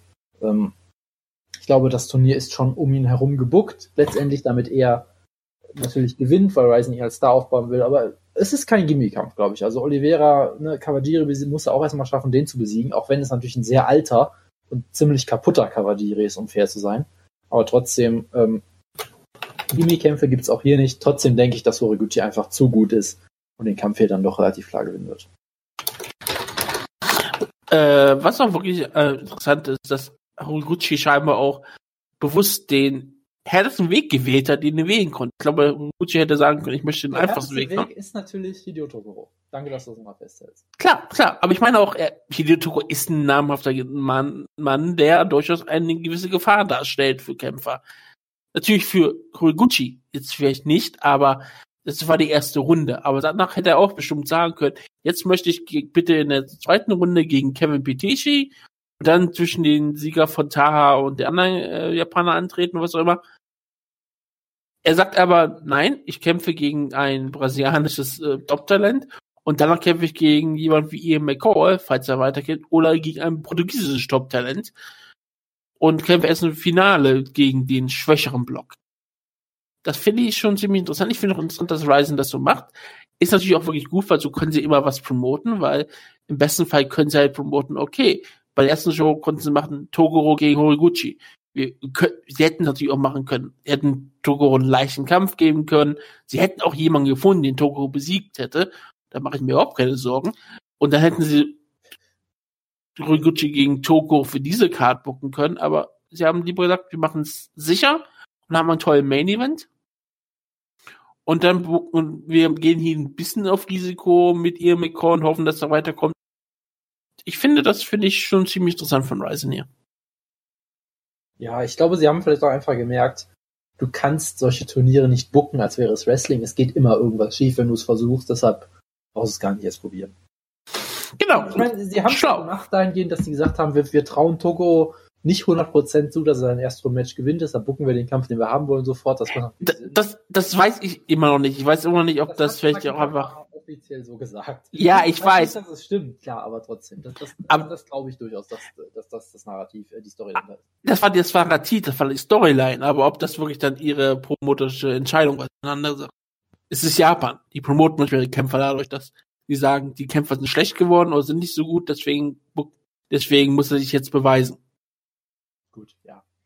Es ist Japan, die haben ganz an, die haben andere Vorstellungen von sowas. Ist ja auch völlig in Ordnung. Und ich liebe das ja auch deswegen. Und ähm, sie hätten, irgendjemand hätten sie ausgraben können, der gegen Toko verliert. Da bin ich sicher. Wie gesagt, Gabriel Oliveira, wie gesagt, sah unfassbar stark aus gegen ähm, Tatsuya Kawajiri. Ähm, seit ist auch ähm, vorher unbesiegt gewesen, sehr viele Knockouts auch dabei.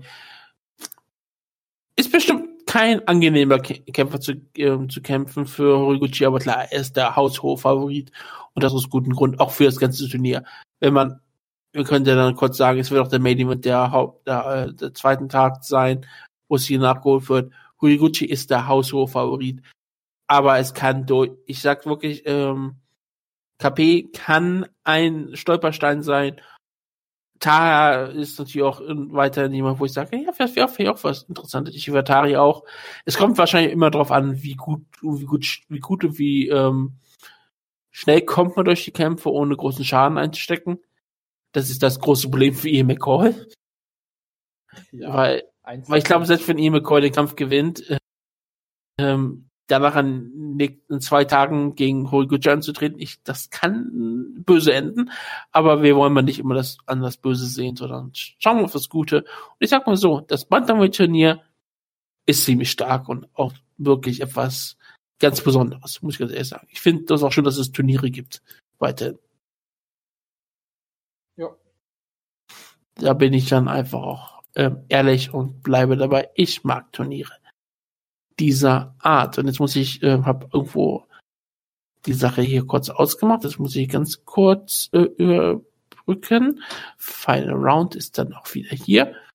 Wir haben jetzt ähm, den 31.12. Wir haben nichts Besonderes bisher gebucht gehabt.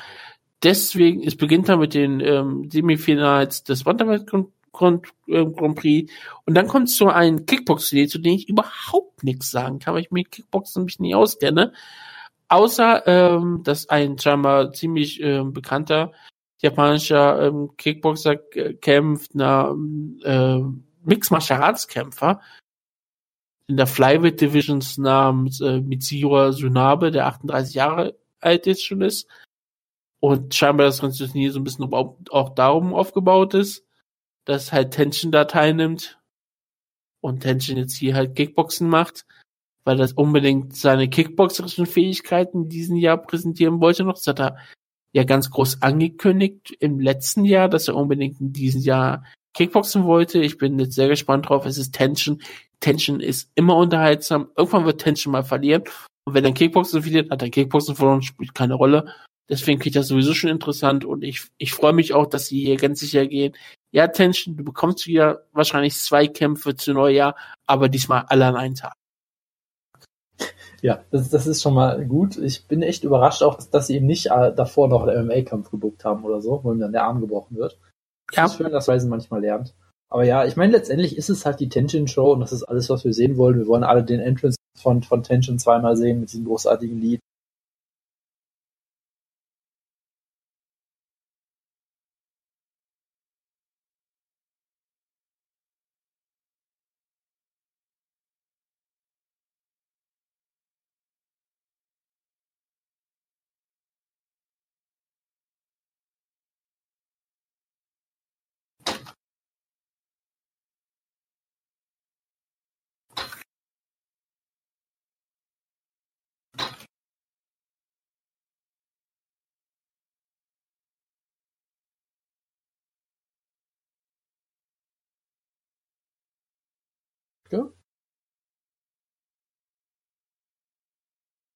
Aber ist wieder da? Ja. Du warst komplett weg. Also du hast gesagt mit diesem großartigen Lied und dann warst du ähm, was du. Das ist gut zu wissen. Wenn der Sommer da ansetzt, wäre super. Du wirst der Entrance sehen mit diesem großartigen Lied, dann war komplett weg. Nicht mal aussetzen, du warst Stopp. Also ich glaube, wir können hier einfach sagen, es ist hier einfach die Tension Show. Das ist alles, was wir sehen wollen. Wir wollen alle, dass er zweimal rauskommt mit seinem großartigen Entrance-Theme. Dass er, dass er wieder aussieht wie Okada, dass er wieder die Haare schön hat und dass er hier spektakulär gewinnt. Und Ryzen wird schon wissen, was sie machen. Sie, sie, sie wissen, dass Tension einer ihrer Topstars ist. Sie werden ihn pushen. Sie werden ihm machbare Kämpfe geben, weil er ja auch wirklich ein Weltklasse-Kickboxer ist. Da mache ich mir keine Sorgen. Das wird sehr unterhaltsam alles. Dann kommen wir ähm, zum Atomwave Turnier der Damen. Ein sehr interessant gebucktes Turnier, eine sehr interessant gebuckte Sache. Man hat, wir beginnen mit Maria Oliveira gegen Kana Azukara. Ähm, Oliveira hat ähm, Alissa Garcia besiegt, das war sehr tragisch, weil Alissa Garcia hat immer die besten Entrances. Nee, warte, das ist die falsche. Ah, das war ja, ähm, Entschuldigung, ähm, Reina hat sie ja besiegt gehabt, die Indonesian. Entschuldigung. Er hat gerade Namen vertauscht, passiert auch mal. Ähm, Melly Oliveira ähm, hat auf jeden Fall trotzdem Alistair Garcia besiegt. Alistair Garcia war Schülerin von Josh Barnett, wenn ich mich jetzt noch dran erinnere, Tiny Tim, so wie der ähm, junge, ähm, aufstrebende Wrestler bei der EWP. Aber ja, ähm, Oliveira ähm, hat halt Garcia besiegt. Das war nichts wirklich beeindruckendes, aber es war halt ein Sieg. Sie ist halt ähm, lange Zeit unbesiegt. Ja, die ersten, in den ersten, ersten drei Kämpfen hat sie zwei Niederlagen gehabt. Seitdem hat sie keine Niederlage mehr. Kämpft in Brasilien die ganze Zeit nur. Jetzt ist sie, kämpft sie gegen Kana Sukara die ja auch ein bisschen aufgebaut wurde als ähm, weibliche Tension. Das hat nicht ganz so ganz gut geklappt, aber trotzdem ähm, alles besonders gut. Hier hätte man auch durchaus aufbauen können. Ein Rematch, weil sie hat, Alicia Garcia hat schon mal bei Rising Kampf gegen Kana Asukara, Asukara geschlagen. Seitdem hat aber Asukara keinen Kampf mehr verloren, sah, sah immer besser aus in ihren Kämpfen. Sie war wunderbar promotet als das Schuhmädchen, was auch Mixed Martial Arts äh, macht.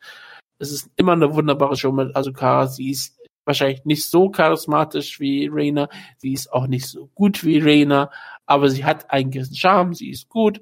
Und ich hoffe, dass sie den Kampf gewinnt und ins Finale einzieht. Dann am Ende vielleicht nicht so brutal geschlagen wird. Ja, also es ist, denke ich, auf jeden Fall darauf aufgebaut, dass sie ins Finale einzieht und dann schauen wir halt mal, was sie da erwartet. Dann haben wir Irene Cabello, La Ninja, die Mio Yamamoto besiegt hat, was bedeutet, dass wir nicht Mio Yamamoto auf dieser Karte haben, was sehr tragisch ist. Ich meine, sie könnte hier nochmal einen Kampf verlieren. Das sehen wir ja alle immer gerne. Äh, gegen Rena Kubuta. Rena, Rena Beams, der größte Star, den Ryzen aktuell hat. Ähm, das, dieser Kampf wird, das Turnierfinale wird der Co-Main-Event sein. Und ja, Rena, wir haben so häufig über sie geredet, sie ist schon wirklich etwas ganz Besonderes. Ihr Entrance ist wunderbar, ihr Charakter ist wunderbar, sie hat Charisma ohne Ende, sie ist eine unfassbar unterhaltsame Kämpferin, sie ist eine unfassbar talentierte Kämpferin, sie hat alles, was du möchtest. Und ich freue mich, dass man sie auch dann gegen ähm, durch das talentierte Kämpferin auch mal stellt, aber Cabello ist natürlich auch so eine Kämpferin, die hier eigentlich gebuckt wurde, damit sie gegen Yamamoto verliert.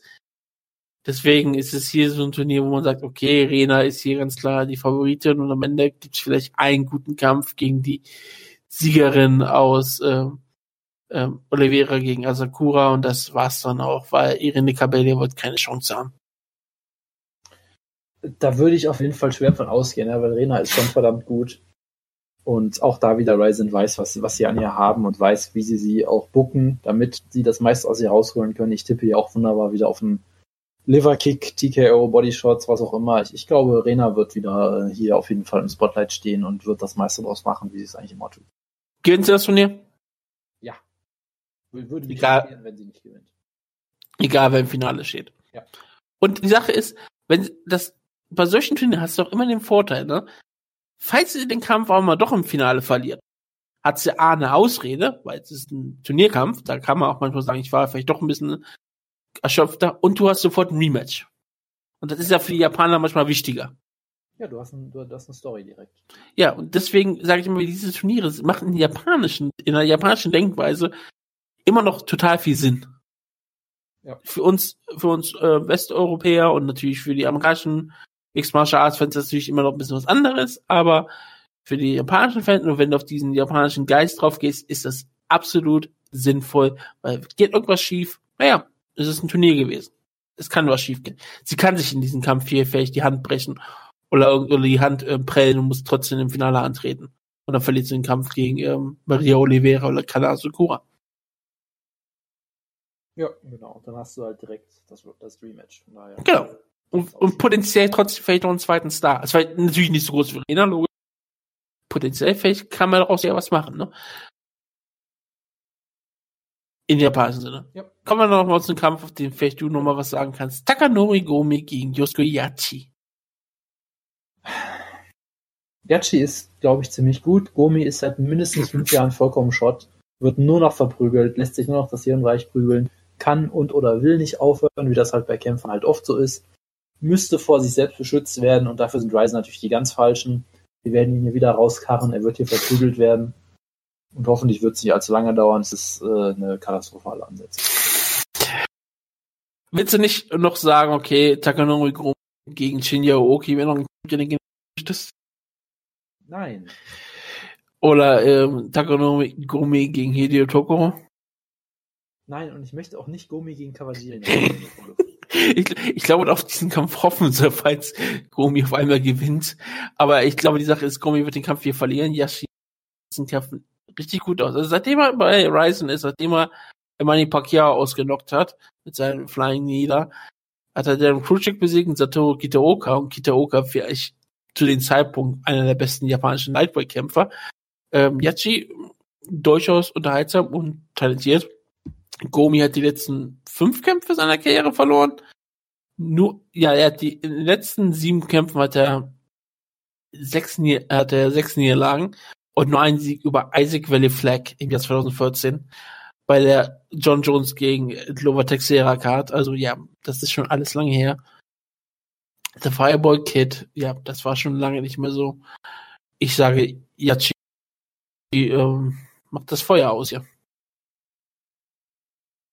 Und dann haben wir Shinsu Nozawa Oclair, ja, ganz großes japanisches Star. Wir haben ja darauf eingegangen, dass ihre Mutter ja ein großer Comedy-Star und sowas ist in Japan und jetzt sie ihre Kampfkarriere fortsetzt, gerade sehr viel in Amerika trainiert, die ist ja auch Amerikanerin, auf jeden Fall amerikanischen Vater.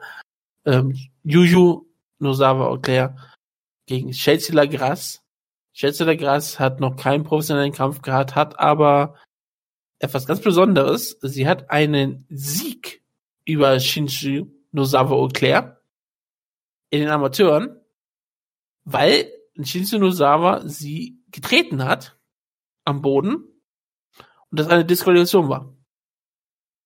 Es ist also im Gegensatz dazu, was passiert, wenn Gabi Garcia dich am Boden tritt, dann ist das okay. Richtig, aber es ist ein Rematch und ich glaube auch, dass das eine interessante, interessante Sache ist.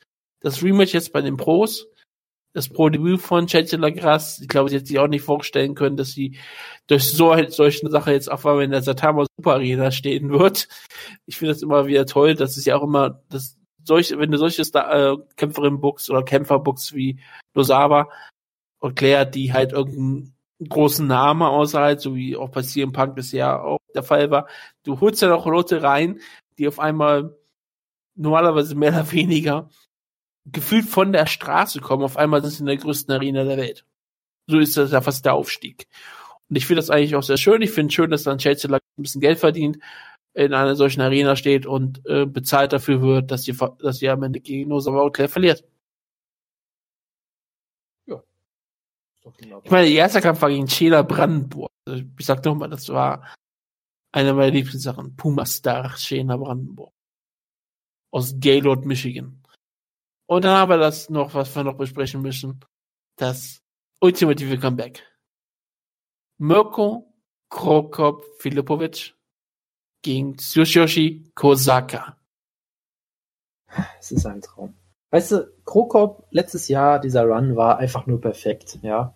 Er hat, er hat den Kaiju, das Kaiju Battle gegen Baruto gewonnen. Er hat King Mo ausgenockt. Er hat Amia Aliakbari ausgenockt. Es war einfach nur perfekt in jeder Hinsicht hat er diese gigantische Trophäe gekriegt. Er hat ein, äh, eine Kreuzfahrt geschenkt bekommen, ja. Ja. Das, das, das Beste die, diese tausend Geschenke, die er bekommen hat.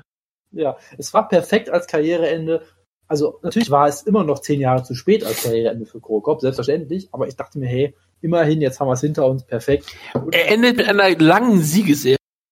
Und natürlich ist er wieder da. Natürlich kämpft er gegen TK, was auch so ein vollkommen be belangloser Kampf einfach nur ist. Nein, nein, nein, ist nicht belanglos. Mirko Krokop wollte unbedingt gegen Fedor Milenko an. Milenko konnte nicht kämpfen, wegen Bellator-Turnier. Also tritt er gegen den Mann an, der Fedor besiegt hat. Super. Äh, das, das bringt mich sofort zu meinem Tipp. Ich glaube, ähm, Kroker wird Kosaka furchtbar verprügeln. Kosaka wird einen einzigen Elbow landen. Kroker wird einen schlimmen Cut kriegen und der Kampf wird als No Contest enden. Wir können den immer so Mixed Martial Arts ähm, Math benutzen. Bitte. Mirko Kroker besiegte Baruto. Ich sage mal so eindeutig. Kosaka verlor gegen Baruto. Das ist äh, ziemlich klar dann, ja. Also ja, ähm, ich erwarte auch, dass hier Mirko Krokop gewinnt und es glaube auch ziemlich deutlich tut. Aber ja, es war eine wunderbare Geschichte. Er hat jetzt auch wirklich seit 2013 keinen Kampf verloren. Und selbst das kannst du sagen, war gegen Alexei Olinik, also auch nicht mal wirklich irgendwas Schlimmes. Dann hat er zwei Siege über Satoshi Ishii gefeiert bei den Inoki-Shows. Sein kurzes, kurzzeitiges UFC-Comeback gefeiert gegen äh, Gabriel Gonzaga. Dann ist er durch einen Drogentest gefallen, aber das ignorieren wir jetzt einfach mal, dass er, dass er auf Steroiden ist. Das ist vollkommen egal. Das ist Japan. Also ja, er kämpfte gegen irgendeinen Koreaner und dann sollte er gegen Wanderlist das auseinandergefallen. Das war großartig. King Mo besiegt, Baruto besiegt, Amalakbari besiegt. Also, ja, es ist beeindruckend. Ich, es ist trotzdem für mich, ich, es ist schlimm. Ich, ich sag trotzdem, ich freue mich, Mokoko kämpfen zu sehen. Weil ich freue mich auf Mokoko kämpfen zu sehen. Er ist halt einfach jemand, eine Legende dieses Sports und ich, ich sehe sie halt gerne. Diese Leute, mit denen ich aufgewachsen bin in diesem Sport. Deswegen, ich freue mich. Ich hoffe, beide Kämpfer, Krokop und Kosaka, kommen heil aus dem Kampf raus. Also es ist Mixed Martial Arts, sie kommen garantiert nicht heil aus dem Kampf raus, aber ohne irgendwelchen Schäden. Und ich sage einfach mal, Coco gewinnt hier per ähm, Armbar. Weil natürlich gewinnt er durch irgendwie sowas. Warum nicht? Ich habe schon Verrücktes gesehen. Er hat, er hat auch schon mal, ähm, er hat, er hat schon mal per Armbar gewonnen gegen Shinichi Suzukawa. Und ich meine, wenn du ähm, Suzukawa besiegt, der auch jetzt irgendwie bald wieder einen Kampf hat im Mixed Martial Arts, dann weißt du es. Ich hoffe einfach, dass der Geist von Kevin Randleman in Kosaka fährt und äh, Koko per Standing Guillotine gewinnt. das wäre auch was. Okay, das war, das war Reise, das war unser Preview und ich bin auf jeden Fall sehr gespannt auf die Show. Ich werde sie mir auf jeden Fall anschauen. Ich werde auf jeden Fall versuchen, die Neujahrsshow mir live anzuschauen. Ich weiß nicht, ob ich die Show am Freitag live sehen kann. Ich glaube eher nicht, aber ich versuche Neujahr live dabei zu sein. Wird schwierig, aber ich werde es versuchen. Ähm, ich sag trotzdem, auch wenn ihr vielleicht jetzt nicht so gehypt war von dem Preview, gibt Rise eine Chance. Letztes Jahr war es waren die beiden Shows ein absolutes Highlight, immer unterhaltsam. Und auch in diesem Jahr waren alle Ryzen-Shows immer wenigstens unterhaltsam und gut. Sie waren vielleicht nicht so auf dem höchsten Niveau, was man vielleicht erhofft hat, aber Ryzen hat eine Identität gefunden und sie hat ein klares Konzept, was sie jetzt verfolgt, was mich auch sehr glücklich macht. Und ich hoffe, dass dieses Konzept auch so geht, dass Ryzen in den nächsten Jahren immer so weitermachen kann. Denn es braucht ein Gegengewicht und es braucht auch noch diese, diese Art japanische Promotion in einer Zeit von immer gleichen UFC-Shows. Das kann man nicht als Fazit äh, genauso unterschreiben und stehen lassen. Gut, Jonas, dann bedanke ich mich für ein Jahr weiterer Podcast mit dir. Ach, immer. Ja, das, ja, ähm, es gibt ja irgendwann noch eine Liste oder sowas, wie ich gehört habe, bestimmt auch, die man besprechen musste. Ich hoffe, Jojo ist nächste Woche auch dabei. Ich habe keine Liste gemacht dieses Jahr, also wird es keine zu besprechen geben. Also es wird eine Liste geben, das hat der Jonas versprochen. Er hat die über die ganzen, im ganzen Jahr gefüllt. Er wird es nicht irgendwann nachts um 5 Uhr morgens auch mal da sitzen und sagen, ich muss eine Liste schreiben, schnell für Schlagkraft. Deswegen bin ich sehr, sehr gespannt drauf, dass wir ähm, eine langgezogene Liste hier bekommen, mit vielen Details und auch mit vielen Witzen. Und deswegen nicht nochmal die ganzen mal irgendwelche Details einen Witz rauszuschreiben. Nein, das wird Jonas nicht tun. Er hat sich ja schon aufgeschrieben. Darauf bin ich gespannt. Das geht vielleicht dann nächste Woche. Aber bis dahin sage ich auf jeden Fall ähm, einen guten Rutsch ins neue Jahr. Wir sehen uns im neuen Jahr. Und ich verabschiede mich und Jonas, ich gebe dir das letzte Wort. Ja, ich habe gar nichts weiter zu sagen, außer natürlich äh, auch euch einen guten Rutsch und sehen uns. Ciao, ciao. Mhm.